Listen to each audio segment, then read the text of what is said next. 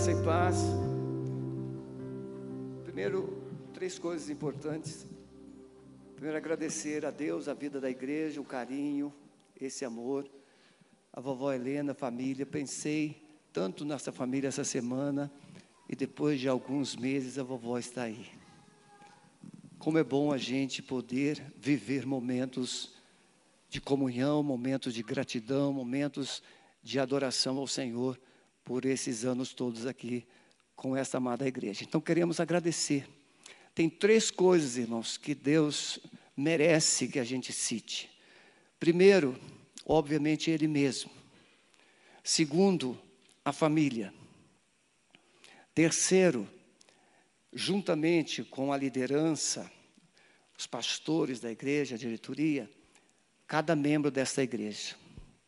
Eu poderia colocar aqui à minha direita a minha família, a minha esposa, incansável nesses 38 anos de pastorado. Quando nós começamos a pastorear, o João havia acabado de fazer dois anos de idade. O João fez 40 anos. Denunciei, João. Essa semana ele fez 40 anos. Entrou na, no tempo do ENTA. Hein? E hoje ele estará pregando aqui, nesses 18 anos de Alameda.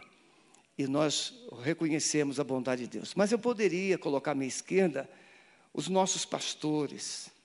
Alameda comissionou cinco pastores para o campo, ministérios, inclusive pastor Henrique. Fica em pé, pastor Henrique. Pastor Henrique foi o primeiro, está em Portugal, nos Açores. Ontem fez o casamento do filho e está aqui, vai viajar hoje ainda, né? vai retornar para Portugal. É, Pastor Henrique, se no finalzinho quiser dar uma saudação final, está totalmente à vontade, viu, pastorzão? Muito obrigado pela sua presença, mesmo depois do casamento do filho, que demorou, foi ainda ao jantar. Deus abençoe ricamente a sua vida e a sua família. Poderia colocar os pastores novos, todos os nossos, a nossa equipe pastoral nova. É tudo junior, irmão, tudo junior. Fiquem em pé vocês, pastores da nossa equipe. Você, ô, Jos, ô, Eliezer, eu sei que você não tem pé, pode ficar em pé. Você, menino de louvor, está doido para ficar em pé. Né? O Jefferson, Daniel, o pastor Marcelo, o Miguel está acompanhando a esposa que contraiu o Covid, por isso que o Miguel não está aqui. Mas são pastores novos, tudo recém-ordenado. Os dois ali, os jovens mais, um pouquinho mais cascudinho, começando a dar algumas cascadas, mas os outros são novos. Então nós louvamos a Deus pela vida de vocês. Podem sentar. Para aturar pastor velho, tem que ser pastor novo. Pastor velho com pastor velho não pega muito bem, não fica bem. Então, mas eles estão satisfeitos. E a igreja? Agora eu quero uma salva de palmas dessa igreja para ela mesma.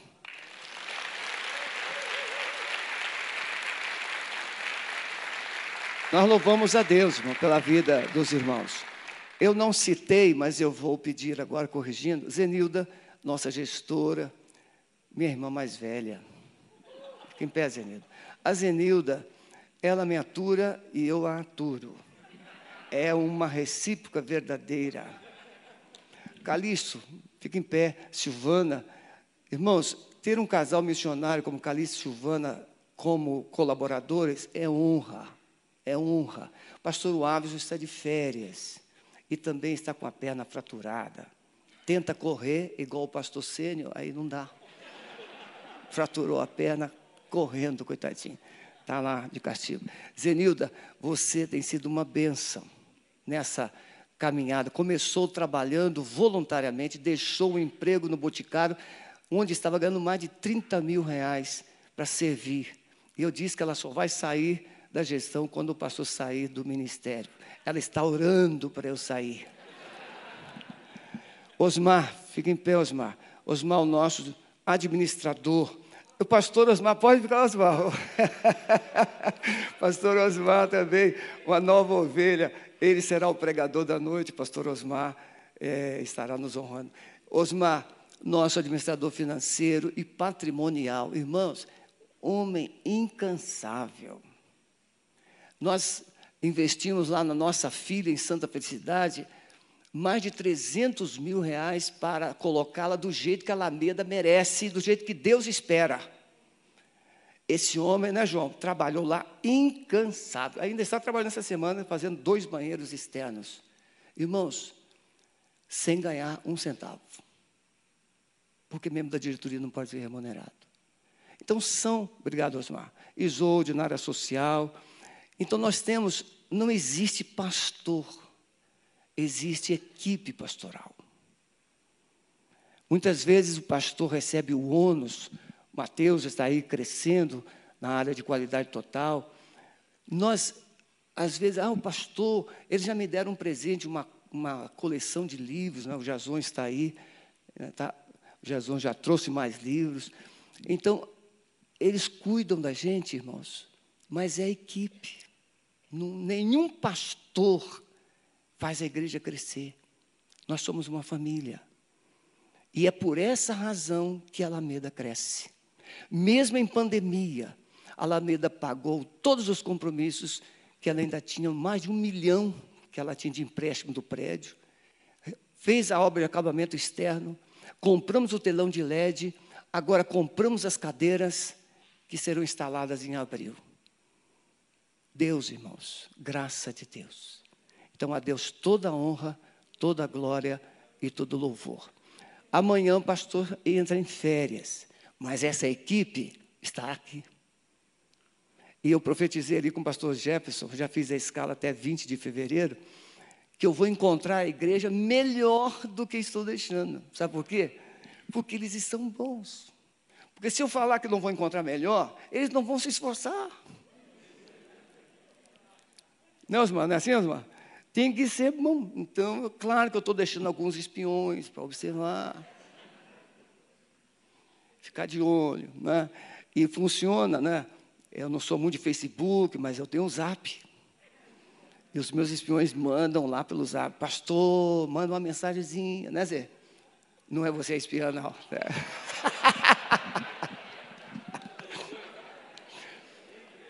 Pode vir, João. Enquanto o João veio, então, essa palavra de gratidão, irmãos, graças a Deus nós estamos muito bem, mesmo velhos. A ação social, quem ainda não estava, a igreja passou, eu estou muito feliz de ver alguns né, que estão retornando, mas nós temos membros novos, muitos membros novos, que não ainda sabem a caminhada da igreja social.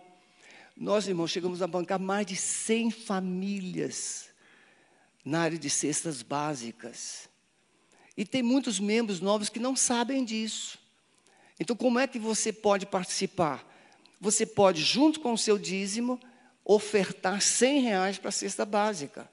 Que quando nós começamos era 70, 75.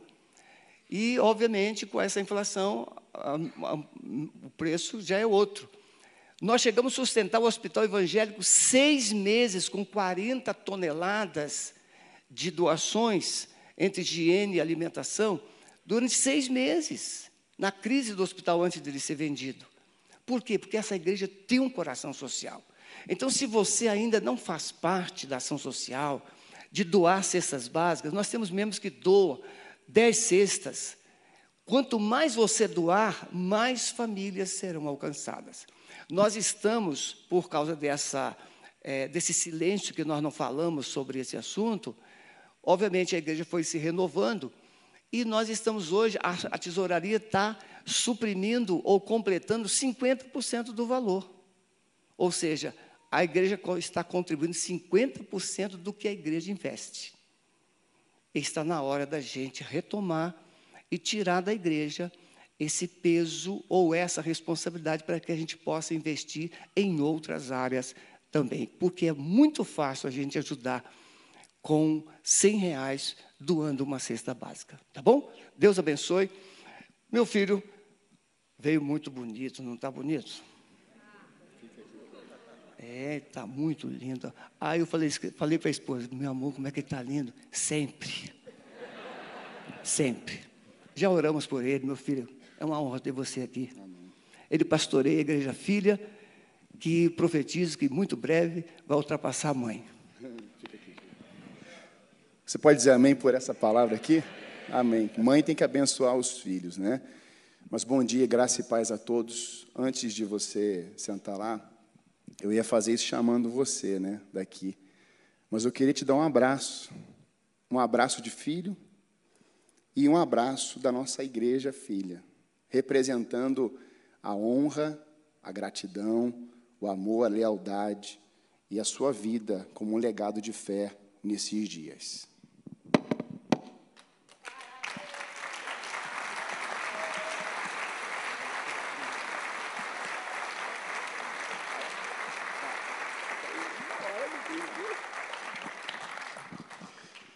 Amém, meus irmãos? Trago um abraço da nossa igreja, que é hoje, há né, alguns uns dois meses já, já estamos um pouquinho mais longe. Estávamos aqui no Vista Alegre. E eu quero agradecer a igreja né, por esse tempo onde a gente tem visto a boa mão do Senhor sobre a igreja. A nossa igreja, no tempo da pandemia, também ela cresceu muito. Nos surpre... Deus nos surpreendeu. Confesso aos irmãos que quando, no momento que aconteceu do decreto, o primeiro decreto, eu falei, Senhor, eu acho que alguma coisa boa não está vindo por aí. E fui orar, fui buscar a Deus e Deus falou assim: Eu sou o dono da igreja, não é você. Eu, sim, Senhor. O nosso general é Cristo, a gente só obedece. E Deus começou a acrescentar, irmãos, e eu pude ver na igreja ali em Santa Felicidade, a boa mão do Senhor, nós conseguimos uma reserva de quase 70 mil reais no tempo da pandemia. E Deus pôde dar inúmeros sinais para nós sairmos daquele lugar, daquela casa, daquele ambiente. E hoje, se você ainda não foi, vá visitar, pelo menos. Ou passe lá na frente. Veja o que Deus fez. Deus está fazendo milagres nos nossos dias. E nós temos sido ricamente abençoados. Dois domingos atrás, pai, nós tivemos lá 15 famílias nos visitando à noite. Domingo passado, tivemos 20 visitantes pela primeira vez.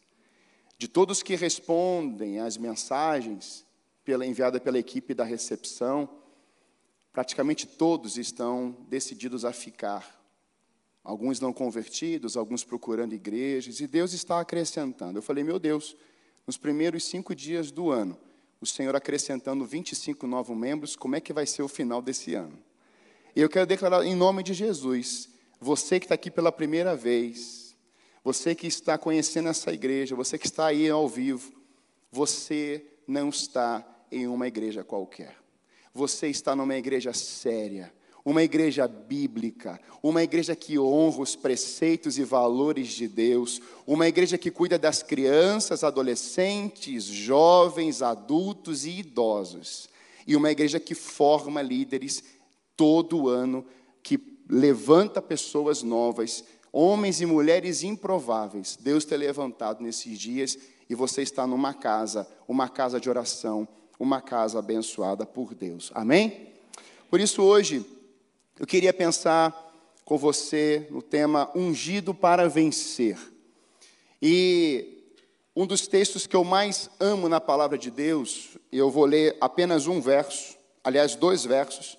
Um está em Salmo 23, o verso 5, e depois nós vamos ler, primeiro livro de Samuel, capítulo 16, somente o verso 12. E eu creio nessa manhã que Deus trouxe a nós algo da parte dele. Eu tenho convicção no meu coração que você vai sair daqui disposto e disposta a revelar a unção que Deus depositou sobre a tua vida. Quantos querem sair daqui assim? São 18 anos de ministério aqui nessa igreja, mas eu tenho visto 40 anos, como ele disse que é minha idade. 40 anos, me carregou no colo. 40 anos de ministério. Deus tem conduzido desde o Rio de Janeiro até Curitiba. E visto a unção de Deus sobre a sua vida, Pai, sobre a vida da nossa família. Esse óleo que tem descido sobre a tua cabeça está escorrendo sobre a barba, descendo sobre a roupa, e muitos estão encostando aí, pegando essa unção, orando, recebendo. E eu quero crer em nome de Jesus que nessa manhã esse óleo vai se multiplicar em nossas vidas. Esse óleo vai se multiplicar em quem está aí nas redes. Esse óleo vai se multiplicar sobre a tua descendência.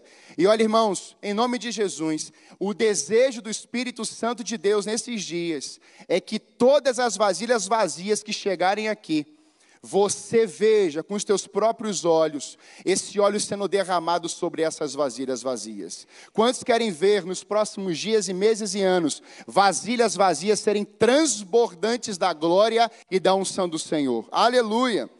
Eu vejo isso na vida de Davi. Verso 5 de Salmo 23 diz assim: Preparas uma mesa perante mim, na presença dos meus inimigos, unges a minha cabeça com óleo o meu cálice transborda. Agora o verso 12 do capítulo 16, 1 Samuel, Jessé mandou buscá-lo e o apresentou a Samuel. Ele era ruivo, de belos olhos e de boa aparência. Então o Senhor disse: Levanta-te e unge-o, porque é este mesmo. Coloque a mão no seu coração, por favor, e repita assim comigo: Amado Espírito Santo, eu desejo eu preciso ouvir a tua voz. Eu declaro que a tua palavra tem poder, autoridade sobre a minha vida. E eu a recebo, porque a Bíblia é a palavra de Deus. Ela transforma, ela muda realidades. E eu recebo isso em nome de Jesus. Amém. Irmãos, esse texto, esses dois versos que eu li, não citei o nome da pessoa de que se fala, mas de quem você lembrou quando eu li esses dois versos? Pode dizer com voz audível. Você sabe o nome dele. E eu creio que nesses dias Deus está levantando pessoas que talvez hoje muitos não reconheçam a autoridade sobre a tua vida menosprezam, desprezam. Você é muito novo, muito jovem. Você fala errado algumas coisas. Mas no futuro, muitos lerão a teu respeito. Muitos testemunhos serão contados, porque há uma unção sobre a tua vida. Há um óleo que foi derramado sobre o teu coração. Você foi encharcado da presença de Deus. E aqueles que são ungidos pelo óleo precioso do Espírito Santo de Deus, são vencedores em Cristo Jesus. Nesses dias, você tem ouvido inúmeros nomes, seja na mídia, no YouTube, nas redes sociais. Mas eu creio que Deus está levantando uma igreja nos próximos dias, ou hoje, melhor dizendo, que o nome do Senhor será conhecido em toda a face da terra. O nome do Senhor será famoso, como diz a palavra de Deus, será mais declarado, e o nome dele, que está acima de todo nome, continua levantando os seus, continua promovendo, continua chamando, continua enviando e continua se derramando sobre nós. Eu olho para a vida de Davi e medito algumas coisas, porque esse salmo, quase eu, eu leio ele quase todos os dias, confesso aos irmãos. Esse salmo ele me alimenta, ele começa a me nutrir, ele começa a mexer ao meu coração. E essa expressão, unges a minha cabeça com óleo, fiquei fixado aqui. Confesso que eu parei aqui, fiquei meditando algumas algum tempo na presença do Senhor no meu tempo de oração. E há duas hipóteses para esse verso aqui, para essa passagem de Salmo 23. A primeira é talvez Saul estivesse fugindo ou melhor, Davi estivesse fugindo de Saul, devido à perseguição, à inveja no coração de Saul. Mas a outra hipótese que eu creio é que Davi era um jovem cuidando das ovelhas do seu pastor. Porque é interessante que nesse mesmo verso, nesse mesmo trecho, ele vai dizer: Ainda que eu ande. Bem, eu vejo que se fosse a primeira, Davi estava fugindo de Saul. Então ele estava no tempo de tribulação, no tempo do vale, no tempo da perseguição. Já era um tempo do vale da sombra da morte. Mas enquanto jovem, ele não sabe o que estaria para acontecer no futuro, mas ali no Salmo 23 ele está orando. Ele está dizendo que o Senhor é o meu pastor. De repente ele diga: Ainda que eu ande pelo vale da sombra da morte, não temerei mal algum, porque o Senhor está comigo. E nessa oração, nesse clamor de Davi, nós percebemos que ele vai declarar que essa unção que viria de Deus, ela viria na história de três formas. Davi é ungido dentro da sua casa, Davi é ungido em Judá, e Davi é ungido diante de todo Israel. Isso vai levar aproximadamente quase 20 anos. E nesse percurso, Deus foi se manifestando na vida de Davi. No percorrer dos anos, no decorrer dos anos, no caminhar, Davi revelou um homem segundo o coração de Deus. E por que isso aconteceu? Porque ele foi marcado pela unção do Espírito Santo de Deus. Eu olho para esse texto e eu vejo a figura do óleo, a unção. E nos tempos antigos, a perspectiva da cerimônia com óleo da unção, ela era um ato litúrgico. Uma ação não, não era uma ação simplesmente vou ungir para realizar uma pequena obra. Não, era algo sério também. E fiquei me perguntando o que de fato essa ação do óleo derramado representava ou representou na vida de Davi. Essa capacitação do Espírito, esse toque de Deus, foi deixado um legado de fé a partir desse ato. Algo mudou na vida de Davi quando recebera o óleo derramado da unção. Hoje eu queria compreender com você o que esse óleo representa, o que Deus nos ensina através desse óleo que foi derramado sobre a cabeça de Davi. Quantos querem aprender isso hoje aqui? Amém? Em primeiro lugar, irmãos, eu entendo que esse óleo, essa ação do óleo derramado, ela representa que os escolhidos de Deus carregam o privilégio e não o peso da missão da visão de Deus. O óleo derramado não tem a ver com peso. O óleo derramado tem a ver com um privilégio. É prazeroso servir ao Senhor. Quando Jesus está para ser batizado ali por João Batista, João Batista ele rejeita no primeiro momento, mas logo em seguida ele vai batizar Jesus. Texto diz que os céus se abriram e o Pai diz: Esse é o meu filho amado e nele tenho prazer. Deus tem prazer em se derramar sobre nós. E da mesma forma, nós temos que ter o privilégio, a visão do privilégio, o prazer de servirmos ao Senhor, porque algo vai acontecer a partir dessa unção que Ele colocou e depositou em nós. E quando lembramos do primeiro momento que Davi foi ungido, nós vemos que lá dentro da sua casa, Samuel chega. Davi está no campo, eu quero economizar esse tempo porque você já conhece a história. Até pessoas que ainda não são cristãos conhecem essa história. E Davi está cuidando das ovelhas do seu pai. E de repente chega Samuel. E Samuel começa a olhar. Há uma ordem de Deus, vá lá na casa de Jessé e você vai ungir o meu novo rei. Saul já tinha sido rejeitado por Deus. E naquele momento Samuel começa a olhar um a um, um a um. E ele começa pelo mais belo e o mais forte. Ele começa pelo mais é, robusto, o poderoso. E de repente, Deus está dizendo: não é esse Samuel. E Samuel vai em outro: não é esse Samuel. Não é esse. E daqui a pouco acabam-se os filhos. Ele pergunta: tem mais alguém? E o pai imediatamente diz: tem. Ele está no campo. Eu às vezes ouço algumas ministrações dizendo que Davi foi muito rejeitado, largado. Pai que é pai sabe onde é que os filhos estão. Jessé sabia onde Davi estava. Eu creio que naquele momento algo foi ministrado no coração de Jessé, dizendo: "Você sabe onde é que o seu filho está?" E nessa manhã eu creio que Deus está nos ensinando isso a partir daquela casa. Talvez tenhamos aqui filhos ou pais, que os seus filhos ainda não estejam na casa do Senhor, ou se afastaram. Deus derramou uma unção sobre a tua vida, pai e mãe, e eu creio poderosamente no poder da oração, no poder da palavra declarada, e você continuará a declarar dia e noite essa palavra que é viva, poderosa e eficaz. Em um determinado momento e dia, o teu filho estará aqui nesse altar, dando testemunho para a glória do Senhor. Quantos recebem isso? Eu olho que Davi vem para casa e Samuel, ele vai fazer esse ato. O óleo era colocado no chifre de um boi, E ali ele foi derramado sobre a cabeça de Davi. Davi foi habilitado, Davi foi empoderado.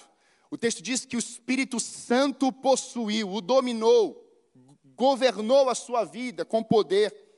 Davi agora que servia seus pais, que realizava uma obra, ele tinha o privilégio de servir a sua casa. Davi agora é chamado por Deus, ungido para servir com um privilégio, com amor, com dedicação, com entrega do seu coração à obra do Senhor. Pai, sempre vi o Senhor servindo com amor. Sempre vi o Senhor com paixão, com lágrimas e fogo nos olhos e no coração. Na casa do Senhor eu sempre vi isso. Mas também, ouvindo as histórias do Senhor, dos seus irmãos, eu lembro de como o Senhor servia o seu pai e servia os seus irmãos na sua casa. Vai comprar aipim, vai comprar isso. E às vezes ele ia chorando, mas ele ia. No decorrer dos anos, o Senhor sustentou de um jeito de servir a sua casa. Isso são lições, é um legado para nós. E hoje o Senhor cuida dos seus irmãos, mesmo velhos, mesmo idosos. O Senhor continua cuidando. O Senhor tem o privilégio, sempre teve o privilégio, de cuidar não somente da sua casa, mas de cuidar dos seus parentes e cuidar da igreja. Quando Jesus disse: Pedro, você me ama? Você me ama, então cuida, apacenta. Eu vejo que Jesus tinha um amor tão incrível e tem pela igreja, que ele falou três vezes: Pedro, você me ama, então cuida. Pedro, você me ama, então cuida. E eu vejo que um dia, Pai, o Senhor compreendeu isso da boca de Jesus. Você me ama, Sebastião? Então cuida. E eu tenho visto com a nossa família o Senhor cuidando dia e noite dessa igreja durante 18 anos e por que não falar dos 40 anos de ministério no total da sua vida. Eu vejo as marcas do óleo da unção, sobre a tua vida, sobre a caminhada, e o Senhor tem tido o privilégio, o prazer, porque não é peso. Irmãos, às vezes alguém assume uma função, assume um cargo, assume alguma coisa na igreja, e parece que as muralhas de Jericó caíram em cima dessa pessoa.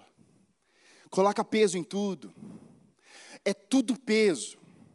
Sabe, irmãos, nós temos que ter essa visão do óleo da unção como a do reino de Deus. Porque aonde o reino chega, quem tem que sair são as trevas. Aonde o reino está, tem liberdade do espírito. Aonde o reino está, as trevas têm que recuar. E por isso que Jesus fala isso para Pedro.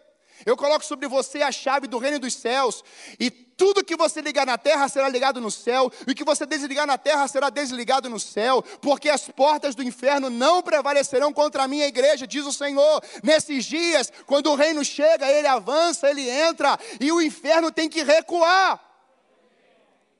Essa é a autoridade, essa é a unção que Deus depositou sobre a igreja.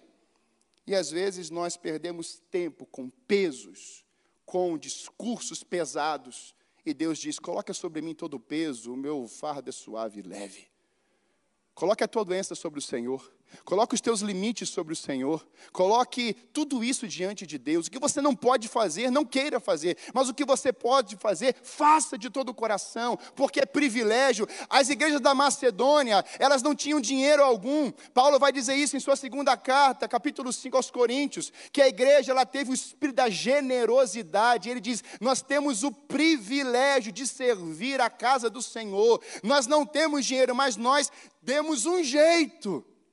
Nós fizemos alguma coisa e fomos além. Essa igreja, a igreja da Macedônia, revelou um amor, porque tinha privilégio em ofertar, em contribuir na casa de Deus. Quantos aqui entregaram suas vidas a Jesus? Levanta a mão assim. Irmão, você tem o privilégio, a honra de ser filho de Deus.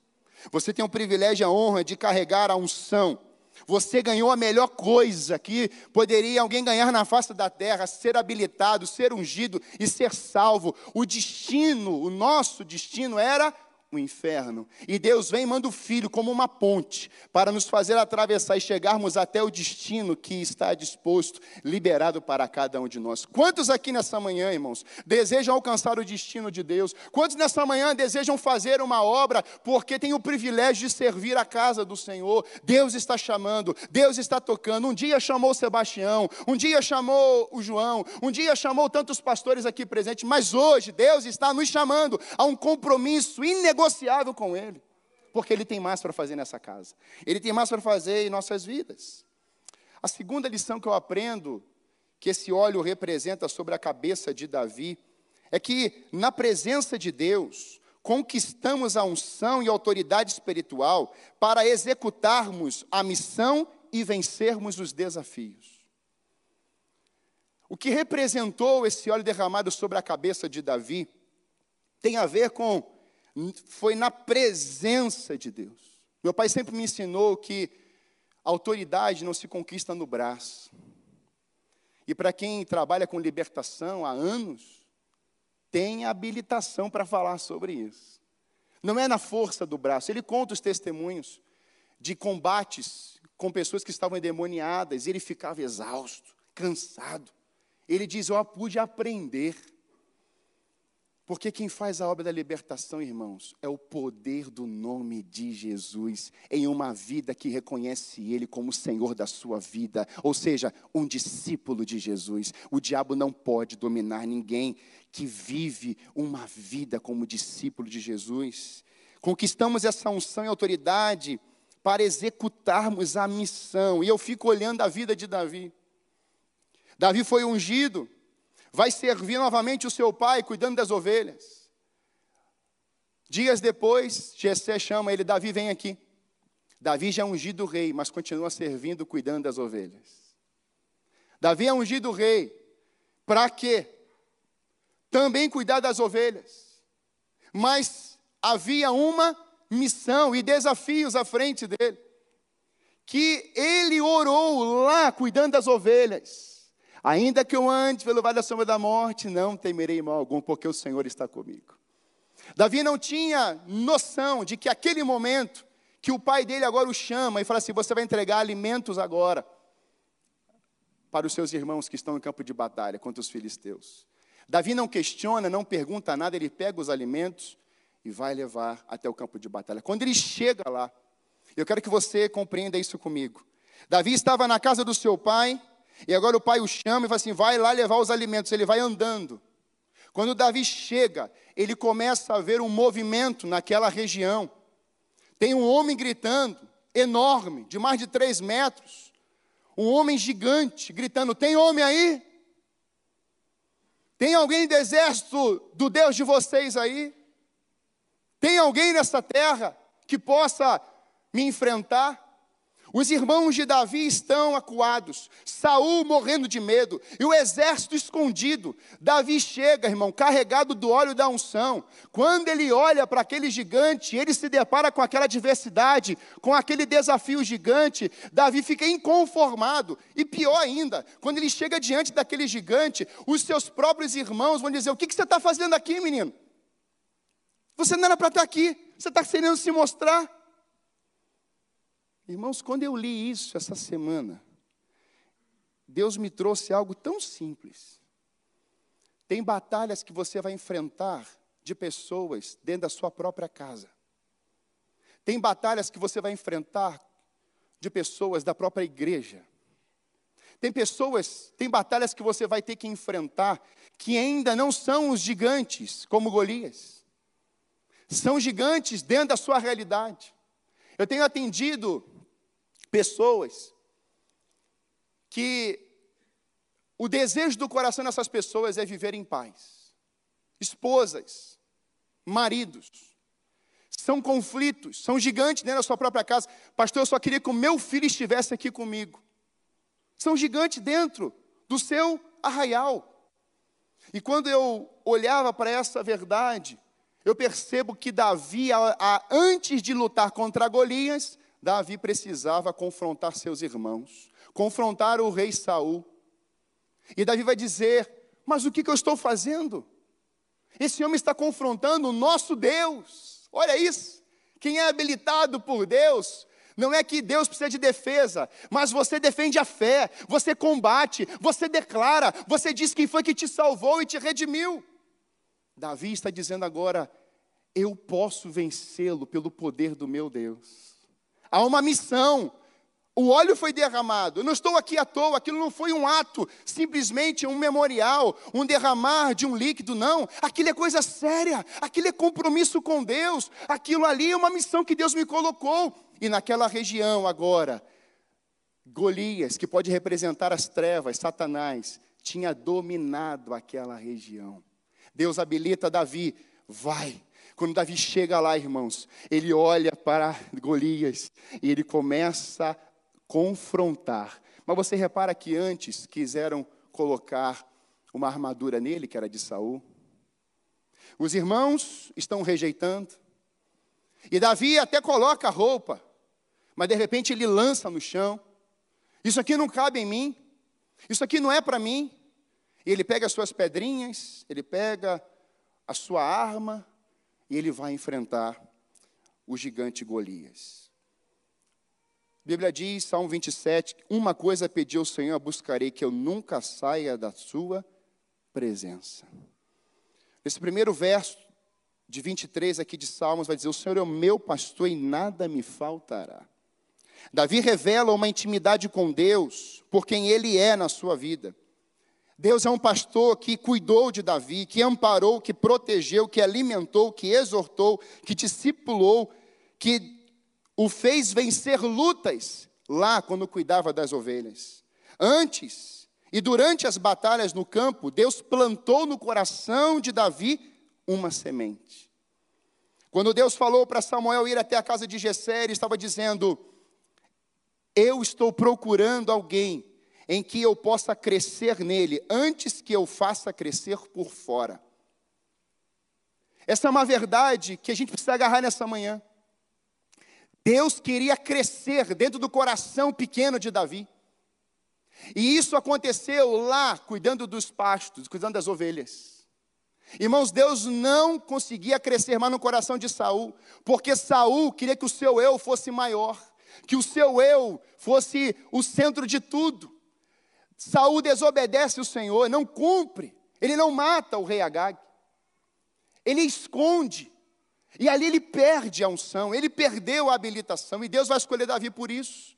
Mas eu olho para a vida de Davi e eu percebo que o desejo de Deus era crescer dentro dele, era fazer com que Davi vivesse um tempo de crescimento, de poder, empoderamento, é, viver a, a palavra do próprio Deus. O interessante é que Saul olhou para todos os filhos de Jessé. Ele olhou as perspectivas, ou a perspectiva externa grande, alto, forte. Mas Deus não tinha escolhido nenhum deles. Deus tinha escolhido Davi. Porque no coração de Davi, Deus ia crescer dentro dele. A caminhada com Cristo é um crescimento até alcançarmos a maturidade espiritual. Após Davi ser ungido da sua casa, ele continuou servindo o seu pai. Davi investiu tempo na presença de Deus e ele, Deus começou a habilitá-lo com autoridade e com poder. Irmãos, é na presença de Deus que a gente ganha as batalhas. É na presença de Deus que Deus derrama autoridade. É na presença de Deus. O momento que ele enfrenta Golias, as palavras de Davi que são declaradas são palavras que dominavam o seu coração. Quando Davi combate contra Golias, eu já vou falar isso, não foram as palavras de Golias ou do seu pai Jessé. As palavras de confronto ou a resposta que Davi deu foram palavras do alto e não da terra. Foram palavras do céu, foram palavras de Deus. Essa Bíblia, essa palavra viva, poderosa, eficaz, inerrante, ela funciona, ela restaura, ela aviva, ela desperta, ela cura, ela restaura, ela levanta, ela promove, ela conserta a cana quebrada e ela envia pessoas para cumprir a missão de Deus. Essa é a palavra de Deus. É a palavra. E eu queria ler o que foi conquistado na presença de Deus por Samuel, por Davi. Tu vens me atacar com espada, lança e escudo, mas eu vou atacar em nome do Senhor dos Exércitos, o Deus poderoso, o Deus de Israel, a quem tens afrontado. Hoje mesmo, o Senhor te entregará em minhas mãos, e eu ferirei, te ferirei, cortarei a tua cabeça. E hoje entregarei os cadáveres dos soldados dos filisteus, às aves do céu e aos inimigos selvagens, para que toda a terra saiba que há Deus em Israel. Um menino jovem, mas cheio de autoridade e unção. Diante de um gigante como Golias, a autoridade e unção sobre Davi o fez um vencedor de exércitos, de gigantes. Ali Saul e seus irmãos de soldados puderam reconhecer que havia um homem que carregava uma unção e autoridade espiritual de Deus sobre ele, Davi. Pai, algo que o Senhor me ensinou e tem ensinado essa igreja aqui nos últimos 18 anos, é que a autoridade vem de Deus, ela é conquistada aos pés do Senhor. E eu tenho visto no decorrer dos anos a sua vida de devoção da minha mãe, da Lília, da nossa casa, do Maurício, de todos, a devoção aos pés do Senhor, como Maria fez. Tenho visto suas decisões sendo tomadas nesses anos, muitas, muitas, antes de serem declaradas, o Senhor regou os pés de Jesus. O Senhor derramou lágrimas aos pés do Senhor para conquistar a autoridade, sabedoria do alto. O Senhor foi lá, como Davi fez. Houve momentos, irmãos, e talvez muitos estão chegando, que na caminhada eu perguntei, Senhor, como é que ele vai sair dessa? E talvez alguns líderes já tiveram esse questionamento no coração: como é que ele vai sair dessa? Você já se perguntou assim? Ou fez essa pergunta para alguém: como que ele vai sair disso aí? Como é que vai andar? E Deus sempre trouxe palavras à nossa família. A primeira mudança foi assim. Na segunda mudança foi do mesmo jeito. Quando nós tivemos a direção do alto para irmos para a Santa Felicidade, nós nos reunimos depois e falei assim: meu filho, você precisa ir. Vai, nós estamos te abençoando. Deus nos mostrou. Deus fala, Deus continua nos se dirigindo a nós, Ele dá palavras. E acho interessante é que o pai procurava o gabinete muitas vezes para ter esses embates com Deus. Lembro quando ele contava que no primeiro ministério dele ele procurava o gabinete, era na boca de favela. E o pai chorava diante de Deus: Senhor, como? Como que vai andar essa, essa, essa obra, Senhor? E de repente Deus dava um texto para ele. Isaías 41, 10 é o preferido dele. E Deus renovava a sua vida. Ele levantava igual um furacão. Ele ia para o combate, ele enfrentava. Mas hoje, talvez não seja mais o gabinete, pai. Talvez seja o Parque Barigui. Eu, em alguns momentos, pego o carro e vou para o parque. Fico lá orando, debaixo de uma árvore.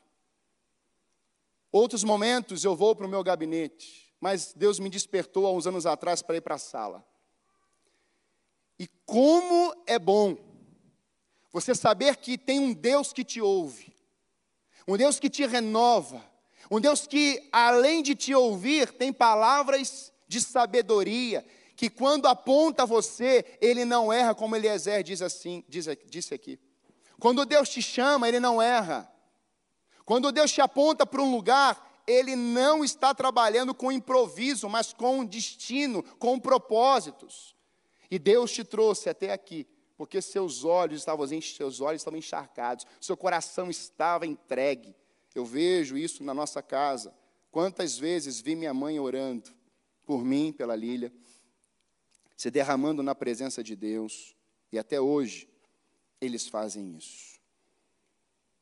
Quero encorajar a igreja a viver dentro dessa unção essa busca pela autoridade espiritual nesses dias. Procure a tua unção, procure a tua autoridade. Talvez você tenha que ir para um parque, ficar lá debaixo da árvore.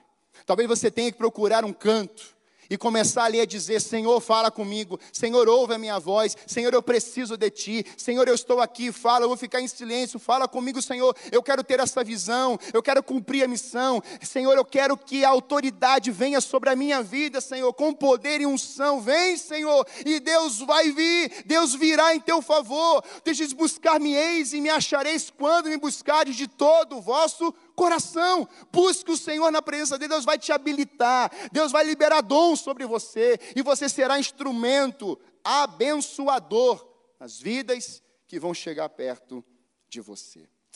A terceira, o terceiro ensino, ou o que representa esse óleo sobre Davi, que mexe comigo, é o compromisso implacável com a palavra de Deus. Salmo 128, 1 diz que bem-aventurado aquele que teme ao Senhor e anda nos seus caminhos. Da mesma forma que a toga de um juiz representa algo, um compromisso de não se dobrar diante das leis, ou de não dobrar as leis, melhor dizendo, de não negociar com a verdade, o compromisso de julgar corretamente e não com interesses pessoais. O óleo da unção sobre Davi envolvia o compromisso em não abandonar a lei do Senhor. Eu estava lendo um trecho de um livro e Evan Roberts clamou: Dobra-me, dobra-me. E então começou o avivamento no país de Gales. Frank Bart Bartleman gemeu e sofreu em agonia por avivamento, e então a rua Azusa explodiu. Mas na palavra nós temos um homem que foi chamado de enganador. O seu nome era enganador. Jacó, transformado por Deus Israel. Ele diz: Eu não deixarei até que me abençoes. Esses dias, Deus está procurando valentes, homens e mulheres de Deus, para adentrarem ao Santo dos Santos e declararem: Senhor, derrama sobre mim o teu óleo. Eu quero viver um compromisso contigo. O apóstolo Paulo vai declarar um dos textos que eu mais amo sei estar abatido e sei também ter abundância. Em toda maneira e em todas as coisas estou instruído, tanto a ter fartura como a ter fome, tanto a ter abundância como a padecer necessidade. Posso todas as coisas naquele que me fortalece. Aleluia! Na presença de Deus, Ele te empodera. Você recebe autoridade e unção. E Deus começa a renovar e te fortalecer. E nesse tempo eu tenho visto isso, o compromisso da sua vida, da nossa casa, com a palavra de Deus. Durante esses 40 anos, o Senhor tem respirado radicalmente o compromisso com a revelação da palavra de Deus. Eu lembro que quando a gente morava no Rio de Janeiro, eu já contei isso aqui, ele estava numa reunião, uma assembleia, tinham ali vários pastores, e o vice-prefeito daquele município estava lá. E ele era um homem de muito discurso, falava muito bonito, mas toda a comunidade sabia que era um grande corrupto. Em um determinado momento, depois de algumas perguntas, o pai pega o microfone e faz uma pergunta para ele. E aquele homem não conseguiu responder a pergunta do meu pai. Aquele homem ficou desparafusado. Porque tinha unção, tinha autoridade, tinha poder sobre a vida dele. Um assessor respondeu. Na semana seguinte, bateram lá em casa. Nossa família foi ameaçada de morte. Esse homem levantou-se e ele quis ser prefeito daquele município. Ele investiu mais de um milhão. E um milhão Há 18 anos atrás, era muito mais dinheiro que hoje. Ele não foi eleito. Foi o homem que mais investiu no Rio de Janeiro para ser prefeito. Ele não foi eleito. Pai, Deus depositou uma unção sobre a tua vida, autoridade, um poder da palavra no teu coração. E diante de impérios, diante de homens que estão hoje brincando com a verdade do Senhor, Brasil e, afora, Deus está procurando novos homens e mulheres que respiram essa palavra de autoridade e de poder, que não negociam valores, que não abram mão dos preceitos e valores do Senhor, porque você foi ungido para pregar as boas novas, não as notícias ou ruins ou antigas. São boas notícias. O reino chegou, Jesus está vivo, ele não está mais morto, ele vive. Ele não vai nascer, ele já nasceu. E nele temos vida abundante, onde a Bíblia diz que do teu interior não vai mais ter deserto, sequidão, vai fluir rios de águas vivas, aleluia! Então nós caminhamos pela palavra. Por isso o Salmo 119 é lâmpada para os meus pés, é a tua palavra e luz para os meus caminhos. Eu quero encorajar hoje, não somente a igreja, mas especificamente a juventude dessa igreja. Adolescentes e jovens que estão nas escolas e universidades, a serem revestidos de poder, do óleo da unção, e dizerem o que acreditam. Não se escondam, sejam ousados no poder do Espírito Santo, anunciem e proclamem as boas novas do Senhor. Muitas vezes eu ouvia e ouço que os jovens têm medo de se posicionar nas faculdades, nas escolas, têm medo do bullying, porque são crentes. Eu fui humilhado durante anos porque era filho de pastor e chamava meu pai de ladrão. Mas estou aqui hoje e eu não sei onde é que eles estão. Vou levantar jovens na minha geração. Eu quero que o pastor Jefferson e o Daniel recebam mais isso ainda. Habilitados pelo poder da unção do Espírito. Se você, adolescente e jovem, estiver na escola, na faculdade, e lá começarem a zoar você que você é crente, dá glória a Deus.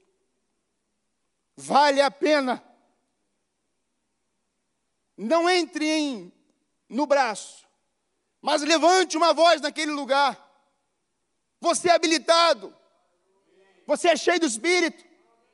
E lá naquela faculdade, eu tenho declarado que não passo em frente a algumas. Deus vai levantar novos miligrantes da minha geração.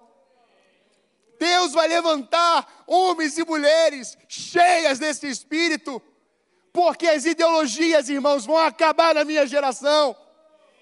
Ideologias malignas, sabe como que isso vai acabar? Sabe como é que isso vai ser destroçado? Quando jovens, adolescentes, adultos, igreja se posicionarem cheios da unção do Espírito e começarem a declarar essa palavra que é viva, poderosa e eficaz naqueles lugares.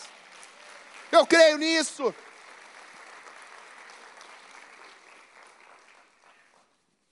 Isso vai voltar a acontecer.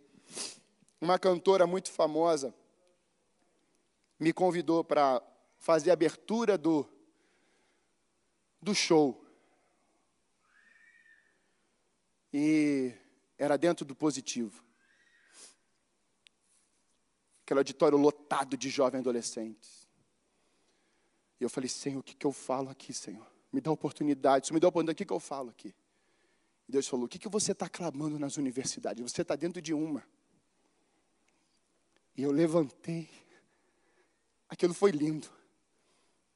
Sabe quando Deus vem sobre a juventude assim, irmãos? Que foram assistir uma cantora. E Deus usou isso de estratégia. Para dizer: Deus está levantando agora habilitando jovens e adolescentes para anunciar a palavra de Deus. Você está numa terra que se chama Positivo Universidade. É o teatro mais chique que tem em Curitiba. É aquele teatro é lindo, ele é maravilhoso. E nós veremos aqui multidões se convertendo ao Senhor nos cultos aqui dessa universidade, irmãos, aquilo foi tomado pela presença de Deus. Glória a Deus porque nós precisamos aproveitar as oportunidades. E Deus vai te colocar diante de algumas delas. Eu quero crer, irmãos, que essa palavra de Deus me empodera, me dá visão e autoridade para combater, e ela me autoriza a ir contra o aborto. Ela me autoriza a combater contra as ciladas, as mentiras nós somos contra o aborto, é porque a palavra de Deus diz que nós somos e precisamos viver a vida. É por isso que nós somos contra o aborto. Por isso nós somos contra o sistema babilônico. Porque Deus levantou profetas aqui nas suas escrituras, na sua palavra, para combater contra um sistema. E não é só o sistema da urgia, da bebedeira, da difamação da Babilônia, é um sistema também de doenças. Quando você está no tanque de Betesda e vendo aquele paralítico ali há 38 anos, e você vê Jesus mudando a rota dele, ia para uma festa, agora ele vai para o tanque de Betesda. Quando Jesus chega ali, a primeira pergunta que ele faz é: "O que você quer que eu te faça?" E o paralítico vai dizer: "Ninguém me ajudou, ninguém me deu uma mãozinha para ir até o tanque, ninguém fez nada por mim." Jesus não perguntou isso para ele. Sabe por que, que aquele homem respondeu isso? Porque havia um sistema de doença naquele tanque, havia um sistema de doença naquela região inteira. Então a vida chegou ali, então Jesus chegou ali, e ali ele pôde confrontar aquele, não somente a doença do paralítico, mas todo um sistema. Lembra de Davi contra Golias? Era um sistema de governo, de maldade, de urgia, de difamação. Davi quebrou aquilo pelo poder da palavra de Deus. Quando Jesus chegou no tanque, ele anulou um sistema de doenças. E eu te pergunto hoje: qual é o problema do século que nós estamos hoje? Doenças. O mundo foi varrido pelas doenças. É pandemia, é epidemia, é isso, é aquilo, é depressão. Temos psicólogas aqui psicólogos aqui, você vê os consultórios cheios, e olha, eu quero não declarar que vocês vão prosperar mil vezes mais, mas não vão viver das doenças, dessas situações de doenças de pessoas, vocês serão promovidas para levar pessoas ao reino, tantas coisas, mas eu verei na minha geração pessoas curadas, saradas pelo poder do nome de Jesus. Para aplaudir ao Senhor, é para Ele. O sistema de doença tem que ser eliminado no nosso tempo. Jesus mostrou isso no tanque de Betesda. E vai acontecer mais nos próximos anos, eu creio nisso. Em último lugar, esse óleo, ele representa algo poderoso que me marca. Ele representa um coração consagrado como oferta plena no altar do Senhor não é uma oferta de 99%. Plenitude, consagração total, coração 100% entregue. Davi, quando ele destrói e mata Golias, ele continua servindo seus pais. Vence Golias, Saul pergunta: de quem ele é filho? Eu quero chamar a banda aqui de quem ele é filho. Davi começa a ser chamado, envolvido, mas dentro do coração dele Deus estava crescendo. E sabe quando a gente se consagra diante de Deus, plenamente, no altar do Senhor, nós ouvimos da boca de Deus. Podemos ouvir da boca de Deus o que Davi e nós ouvimos agora. Davi é um homem segundo o meu coração. O legado está aqui do óleo derramado sobre Davi. Vitórias, bênçãos. Destruiu os filisteus, grandes conquistas. Mas o que traz de legado saiu da boca de Deus. Homem segundo o meu coração. E quando a gente olha para o coração de Deus, João 3,16 diz: Porque Deus amou o mundo que deu se Deus deu, como deu o único filho, o que é que você acha que Deus espera de você e de mim? Oferta no altar, entrega no altar, plena diante do Deus vivo. Eu olho para essa para esse contexto, eu percebo que tantas marcas foram deixadas. Mas eu percebo que essa foi a marca que Deus declarou com poder e que marcou a vida dele. Esse homem é segundo meu coração. Pecou, assassinou, errou, falhou, se escondeu, mas se arrependeu. Passou pelo processo das águas purificadoras. Não fugiu da presença de Deus. Davi está na caverna de Adulão, sozinho. E eu penso na oração que ele devia estar fazendo: Senhor, eu estou aqui só. Tá não, Davi. Eu estou aqui contigo. Você escreveu isso no Salmo 23. E de repente começa a chegar os irmãos, começam a chegar as famílias. E daquele tempo que eram pessoas endividadas e doentes, sai o exército de Davi. Sabe, no decorrer dos anos eu vi muitas pessoas chegando doentes aqui. Muitas. E eu vejo hoje um exército. Para a glória do nosso Deus, você faz parte de um exército do Senhor. Quero encerrar essa palavra contando uma história, uma ilustração que eu ouvi, que mexeu muito comigo.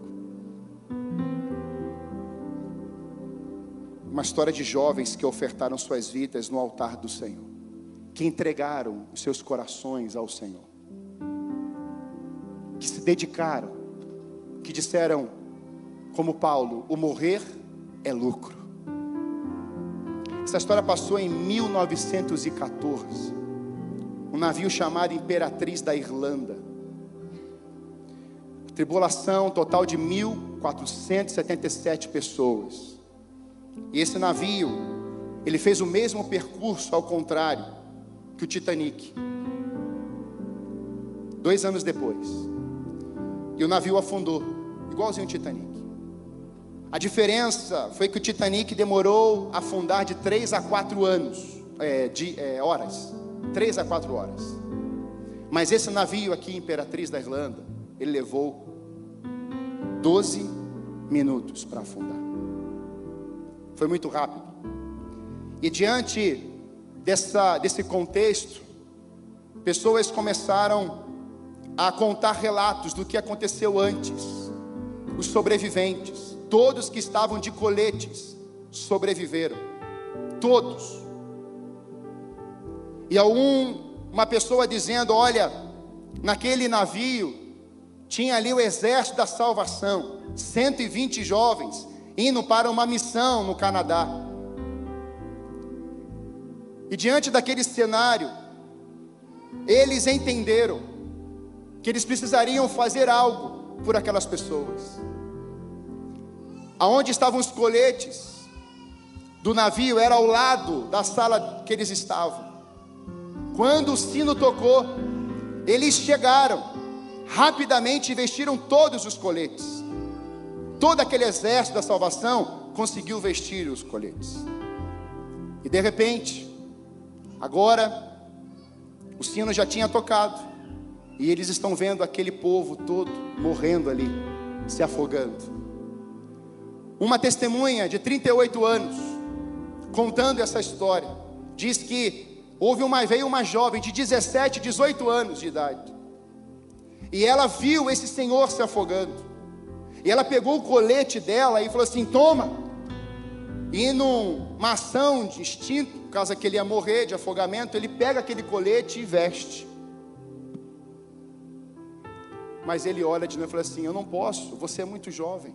E ele tira o colete e lança para ela. E ela, com raiva, brava, ela pega o colete e lança para ele assim: Você precisa pegar esse colete, porque a minha morte será melhor que a tua. Aquela jovem entendeu a preciosidade da vida com Deus, não na terra. E ela entrega aquele colete. Esse senhor estava contando esse testemunho. E assim, todos aqueles 120 morreram, mas aquele Senhor viveu. Muitos viveram. Quando eu li essa história, quando eu li esse relato, um pastor amigo me contou que ele foi numa conferência e ouviu esse relato. Era um pastor sueco. E o pastor sueco ficou tão impressionado com a história que ele foi atrás do sino. E ele comprou o sino. E naquele congresso ele começou a tocar o sino. Eu queria que você fechasse os seus olhos, por favor. Pai, vem cá, por favor.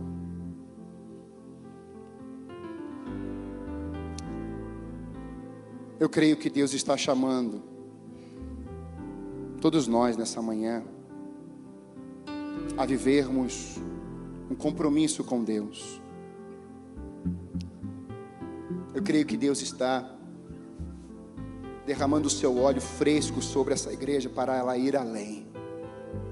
Além das fronteiras, além dos desafios, além dos gigantes, porque ela foi habilitada pela palavra do Senhor, pelo óleo. Da mesma forma que Davi saiu do campo e foi até a sua casa ungido, ele sabia que ele ia cumprir uma missão de Deus. Deus nos ungiu para libertar os cativos, anunciar as boas novas, pregar a palavra do Senhor, anunciar a verdade do Senhor. Essa unção, ela vem do Espírito. E nesse mesmo tempo, Deus nos chama.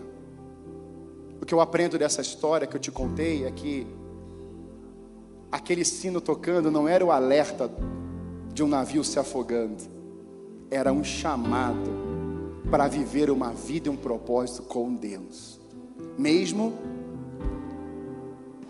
que fossem viver no céu, um projeto no céu com o Senhor, entregando as suas vidas. Você vai ouvir algo, e se o Espírito ministrou seu coração hoje, e você quer dar uma resposta de um coração que venha ofertar a Deus plenamente, você poderá reagir para a glória do Senhor.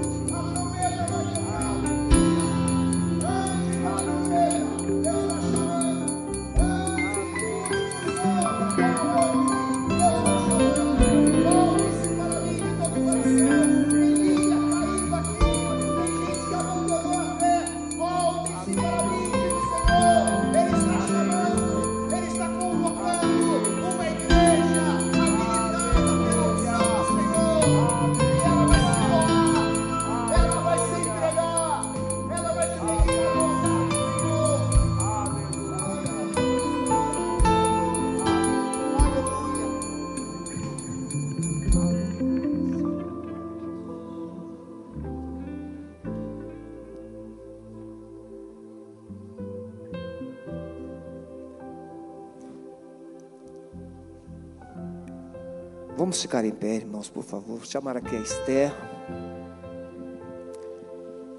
Eu abro mão do meu colete em seu favor. nesses dias em que a gente usa máscara, nesses dias em que a gente usa o distanciamento, nesses dias em que nós usamos nosso amor, nossa paixão para estender as mãos a outros, abra mão do colete, esteja disposto a doar a sua vida em favor de alguém que precisa urgentemente de salvação. O João disse uma coisa a respeito do Parque Barigui, e eu tenho tido algumas experiências bem interessantes nesse sentido. Às vezes eu vou para o parque e falo assim, Senhor, tem alguém que o Senhor quer que eu fale? E pessoas me procuram. Ateus, empresários.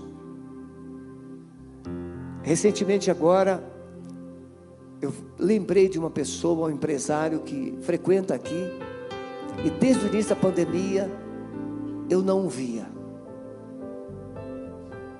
E ele me viu, mesmo com a máscara. E, pastor, vamos, vamos comigo. E ele perguntou, pastor, e já pode ir com segurança? Talvez ele esteja nos ouvindo agora. Eu disse, meu amado, a igreja do Senhor é o lugar mais seguro do mundo. Está na hora de voltar. Está na hora de voltar. Essa é a sua hora. Está na hora de voltar para o altar. Não por causa de um sino, mas por causa do sangue que foi derramado na cruz. O sino é apenas um símbolo. Esther, vem cá. Pastor Henrique já foi embora? Daí, vem cá também. Irmãos, eu deixei por último, por intencionalmente. Depois de Deus, se tem alguém nessa igreja que carregou o pastor de joelhos, essa mulher com a sua equipe de intercessores. Quando nós levantamos a Esther como líder da intercessão, ela não, não, pastor, pode eleger outro que eu ajudo. Mas o Espírito Santo disse: é Esther. Ela nunca recuou.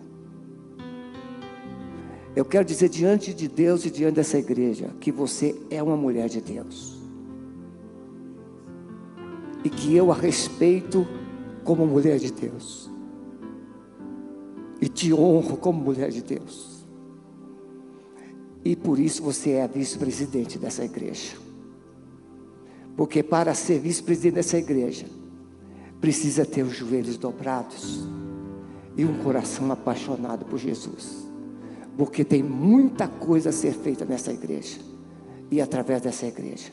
Que Deus te abençoe. Nós amamos você.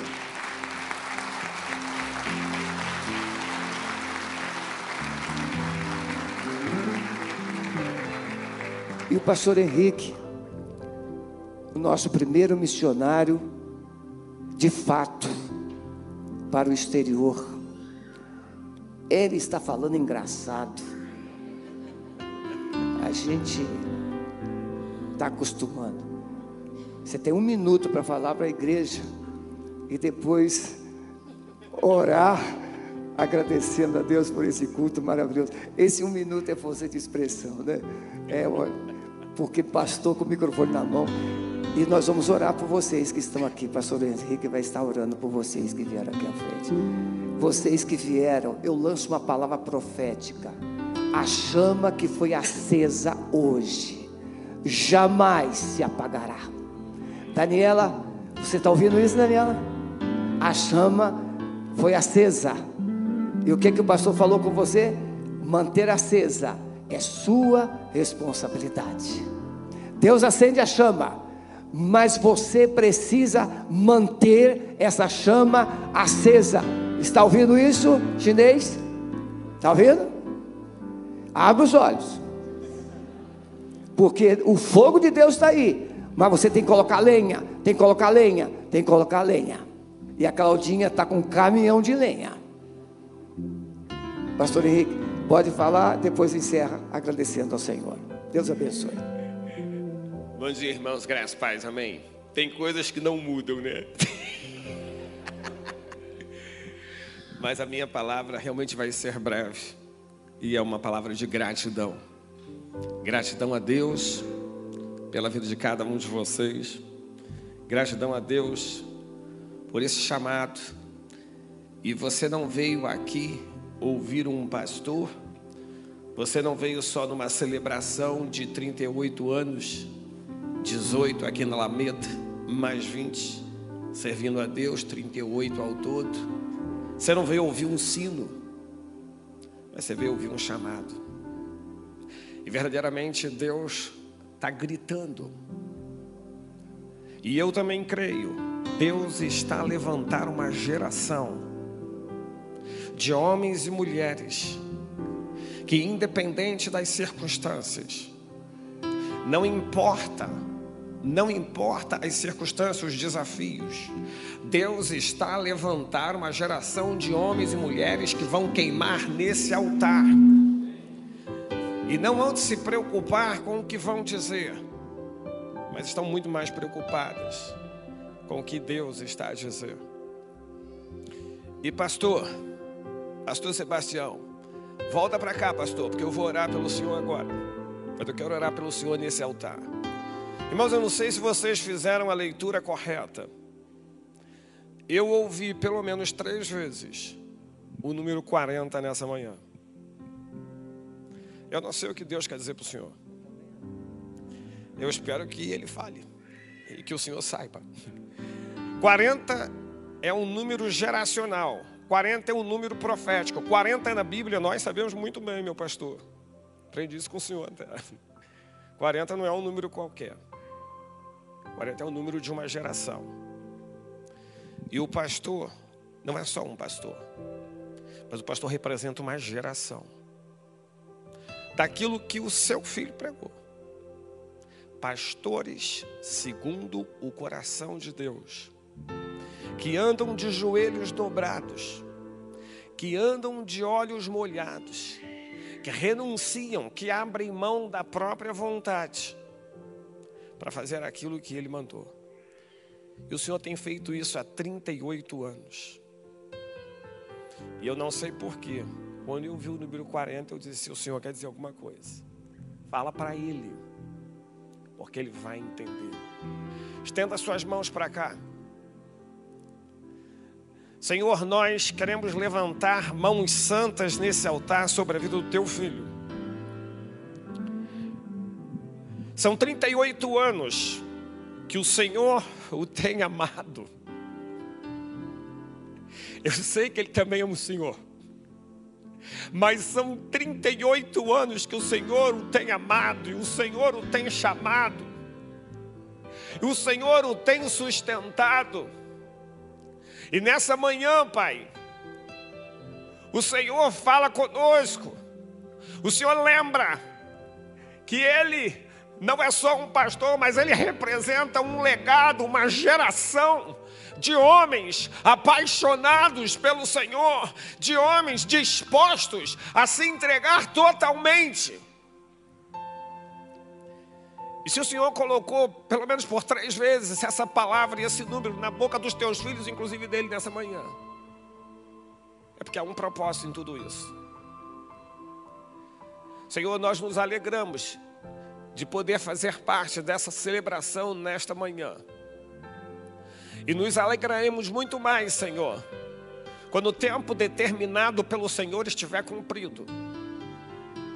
E quando teu filho, Senhor, obedecendo a tua voz, obedecendo os teus desígnios e o teu chamado.